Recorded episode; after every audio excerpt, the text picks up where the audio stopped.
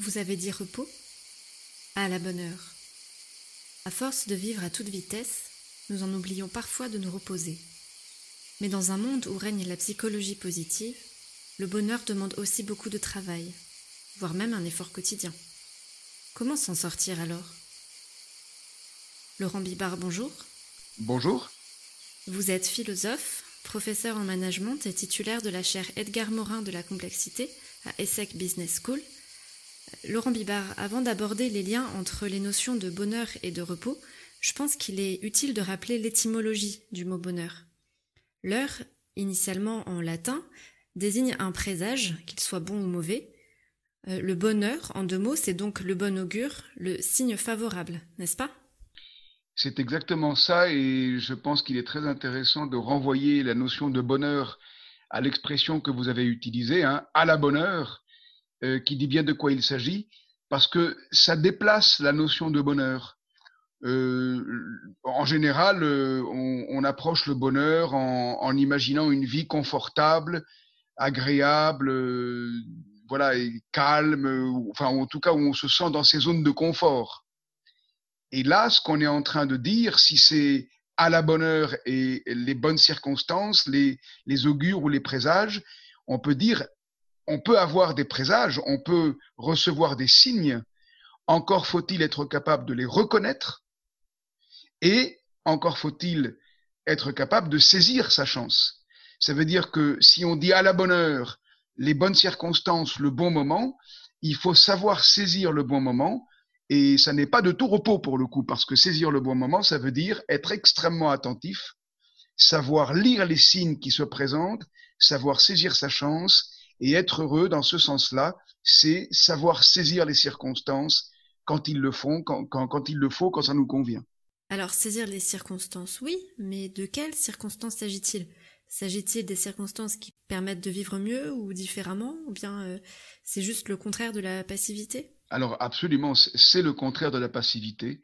Ça suppose évidemment d'avoir une idée du bonheur, c'est-à-dire une idée, une idée du bien, une idée de, de ce qu'on voudrait. Si on saisit les circonstances, si on saisit sa chance pour faire quelque chose qu'on trouve mieux que ce qu'on fait jusqu'ici, qu'on trouve bien par rapport euh, à un état du monde, etc., alors on est dans le bonheur.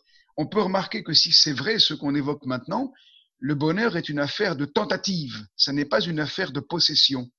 Euh, oh. Ça n'est pas parce qu'on possède certains biens ou qu'on est dans une zone de confort qu'on va être, dans le sens qu'on dit maintenant, hein, heureux. On va être heureux si on est sans cesse dans l'effort de saisir les circonstances telles qu'elles se présentent pour tendre vers une vie sans cesse meilleure. J'aime beaucoup euh, la citation de Paul Valéry. Euh, Paul Valéry dit Il faut suivre sa plus grande pente, mais dans le sens de la montée. Il dit pas mais d'ailleurs à mon souvenir. Il faut suivre sa plus grande pente comme l'eau qui coule, hein, et spontanément on imagine vers le bas. Et lui il précise il faut suivre sa plus grande pente dans le sens de la montée. C'est un peu ça, à mon avis, le, vrai bonheur être capable de saisir les circonstances pour améliorer les choses euh, pour, pour nous et pour les autres euh, sans cesse. Et vous le disiez, hein, saisir les circonstances, cela demande un effort. Ce n'est pas de tout repos. Mais pourquoi? Parce que cela demande une capacité de concentration importante? Oui, ça demande une disponibilité que nous quittons spontanément. Je m'explique, j'ai parlé de zone de confort tout à l'heure. Et en fait, la vie quotidienne est, encore heureux parce qu'on a besoin, encore heureux, c'est le cas d'utiliser l'expression ici pour le coup. Euh, la vie quotidienne nous rabat insensiblement et inconsciemment sur nos zones de confort, sur des habitudes, sur des réflexes, sur toutes sortes de compétences qui nous permettent de vivre. Et c'est fondamental, c'est notre sol le sol dont nous parlions euh, lors de la, discussion précédente sur le repos. On a besoin, on a besoin de ce sol solide. Mais le problème, c'est que spontanément, euh, vous et moi, hein, tous les humains, on, on, se contente, on a une tendance très inconsciente et très profonde à se contenter de ce sol solide, donc à s'enfermer, on peut formuler en disant, dans ce que nous savons déjà faire, dans ce que nous savons déjà vivre, dans ce que nous savons déjà éprouver. On a tendance à se satisfaire des choses. Vous savez, cette fameuse euh, manière de nommer une maison qu'on a acquise, ça me suffit.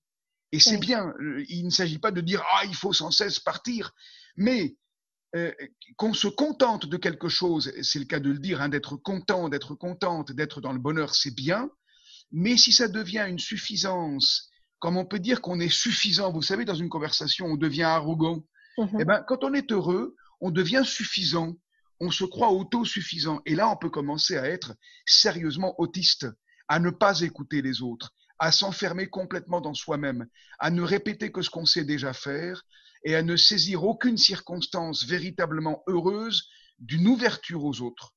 Pour rebondir sur ce mot de suffisance, euh, pour ne pas tomber dedans, que faut-il faire? Euh, Remettre constamment en doute ce que l'on sait, ce que l'on croit, ce que l'on cherche pas, le remettre en doute constamment, on deviendrait fou. Euh, malheureusement, euh, très souvent, des cas de psychiatrie sont des cas de gens qui sont incapables d'aucun confort, pour qui tout, est un combat, comme le dit si bien Francis Cabrel dans une chanson consacrée à une femme folle. il faut qu'on ait ce repos et cette base solide, mais il faut se tenir sans cesse en alerte sur les situations qui demandent de faire des choses qu'on n'a encore jamais faites, qui nous sortent du coup de nos zones de confort qui nous emmène vers autre chose qui peut être inquiétant, risqué, mais qui peut être aussi l'occasion d'une véritable ouverture, de découverte, de créativité, de rencontres inimaginées jusque-là.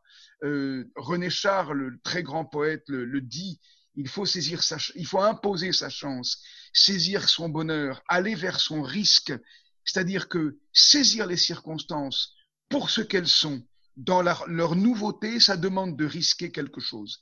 Et le véritable bonheur, sans doute, consiste d'une part à savourer ce que l'on a mhm. déjà, et donc on peut dire ça me suffit, mais pour ne pas tomber dans la suffisance, de rester sans cesse de manière très humble, ouverte à ce qui peut venir. Alors malheureusement, de pire, et, on a, il y a parfois des catastrophes, mais aussi de meilleures. Et cette disponibilité à l'ouvert, à l'inattendu, c'est peut-être ça qui, qui prépare le vrai bonheur de l'homme. Mais dans le sens que nous disons, ce n'est pas le bonheur de tout repos. Est-ce que cela suppose que l'être humain trouve un juste équilibre entre l'activité de sa pensée et le repos de sa pensée, si on peut le dire comme ça? Qu'il arrête de réfléchir pendant un moment ou qu'il focalise sa conscience sur autre chose que sur sa pensée? Alors, je partage complètement et vous déplacez la question dans, la direction de la pensée, mais ça vaut, pas, ça vaut à tous égards. C'est-à-dire que, je reviens à votre première formulation, il faut trouver un juste équilibre. Et je dirais volontiers un juste équilibre entre ça me suffit, le bonheur euh, euh, de choses que l'on a, que l'on goûte, que l'on connaît déjà, qu'on savoure avec évidence, et puis soudain l'ouvert, l'ouverture à quelque chose qu'on ne connaît pas. Mmh et donc la mise en route de la réflexion. Maintenant, euh, nous, nous sommes à une époque où on est sans cesse en train de mettre en route la réflexion. On croit que ça n'est que comme ça qu'il faut vivre. C'est très ambivalent notre époque parce qu'à la fois on, est dans l'éloge du bonheur, de tout ce qu'on ce qu'on peut avoir pour être heureux, c'est le consumérisme. Hein. Plus on a de, de gadgets, d'objets de consommation, plus on croit qu'on est heureux. Ça, ça serait, ça me suffit. Mais en fait, on mmh remarque que ça ne suffit jamais. Et, je finis par très très vite. Deuxième point, en même temps, on est toujours en route vers autre chose, ben justement vers un nouvel objet de consommation et tout. Là, parfois, il faut s'arrêter, s'arrêter de désirer. Le désir épuise, le désir nous fatigue. Euh, ça ne veut pas dire qu'il ne fallait pas désirer, mon point, mais ça veut dire que on finit par désirer tout et n'importe quoi. Se demander ce qu'il est bon de désirer pour nous, se reconcentrer sur l'essentiel, réapprendre à prioriser, ça demande une véritable réflexion mais une réflexion, c'est un paradoxe hein, au repos. Une réflexion. Ne pas tomber dans l'excès de réflexion. Ne pas tomber dans l'excès et la vitesse de la réflexion pour la vitesse de la réflexion. On pourrait reprendre cette métaphore que, à laquelle j'ai fait allusion euh, l'autre fois, mais euh, les, taoïstes ont l'habitude de dire quelque chose de très drôle. L'image de l'homme, c'est le singe, parce que mhm. les hommes vont d'idée en idée, comme les singes vont de liane en liane, sans savoir s'arrêter se poser, se décider, prioriser, eh ben, il faut pour décider vraiment, parfois il faut s'arrêter de réfléchir, euh, de réfléchir mal, je veux dire, hein, de réfléchir sans cesse. J'aimerais revenir à la nature du lien entre bonheur et repos, à savoir le lien de causalité qu'on imagine intuitivement. On se dit que le repos physique participe à faire le bonheur, mais euh, à vous entendre depuis le début, j'ai l'impression que c'est aussi en essayant de bien vivre, euh, de vivre heureux, que l'être humain peut atteindre le repos de l'âme. Est-ce que vous êtes d'accord avec ça? Alors, je suis parfaitement d'accord. sur le premier point, euh, d'une part, en se reposant physiquement, en étant en pleine forme physiquement, euh, mens sana in corpore sano. Hein, mmh on, a une âme saine dans un corps sain. C'est-à-dire, plus on est en forme, plus on est capable, au présent, dans une totale présence aux choses, on est capable alors de saisir les circonstances au meilleur et pour le meilleur. Et donc, à la bonne heure peut se dire en disant soyons, euh, cultivons une, une, très grande attention au corps, au repos, à la mmh véritable présence. Et dans l'autre sens, quand en revanche on a sans cesse tenté de, de, rejoindre le meilleur pour la vie, pour nous et pour les autres, et qu'on a tenté ce qu'on devait tenter, eh ben, à la fin de la vie, on peut se reposer véritablement. Quand on dit ici repose, alors le repos ultime, c'est la mort, c'est la fin de la vie. Mais si au moment de la fin de la vie, on peut se dire qu'on a fait son métier de femme ou d'homme et qu'on a tenté de faire autant que faire se peut, autant qu'on pouvait, le bien autour de nous, pour nous, et que la vie est un sens, alors on peut vraiment se reposer. Et le repos de l'âme est sans doute euh, qu'on croit à son éternité ou pas, c'est pas le problème ici, mais le repos de l'âme est garanti quand on peut se dire, ben voilà, j'ai fait ce que je devais tenter de faire. Le grand philosophe Emmanuel Kant dit ces fameux mots, hein, c'est bien, es ist gut avant de mourir? Eh ben, si chaque humain pouvait dire Esistgut dans sa propre langue, ce serait extraordinaire. Alors j'aimerais finir avec une question peut-être un peu pragmatique, euh, puisque la période estivale est particulièrement propice au repos physique, en tout cas pour les plus chanceux. Euh, ma question est la suivante. Peut-on vraiment profiter de ces vacances pour se reposer, ou est-ce que le repos doit s'envisager comme une hygiène de vie au quotidien toute l'année? Ah bah les deux, les deux, si vous permettez. C'est-à-dire que, alors d'une part, hein, l'idée de profiter des vacances, elle est parfois catastrophique parce qu'on peut rentrer dans une frénésie. Et alors, le, volontarisme du bonheur, euh, là, dans ce cas-là, euh, a de fortes chances de d'empiéter sur le bonheur et de le blesser, de l'empêcher fondamentalement. Et donc, il faut beaucoup se méfier du volontarisme du bonheur. Mais en revanche, pour continuer à répondre, oui, profiter des vacances, savourer le temps où on a enfin un peu de temps et de prendre le temps pour le coup, on a le temps de prendre le temps, mais c'est capital de cultiver cette, cette possibilité tout au long de l'année. Et chaque saison, c'est pas seulement l'été qui est propice au, repos, chaque saison est propice au repos. Pensez euh, à l'hibernation des animaux pendant l'hiver. L'hiver est une saison où on a besoin de plus de sommeil.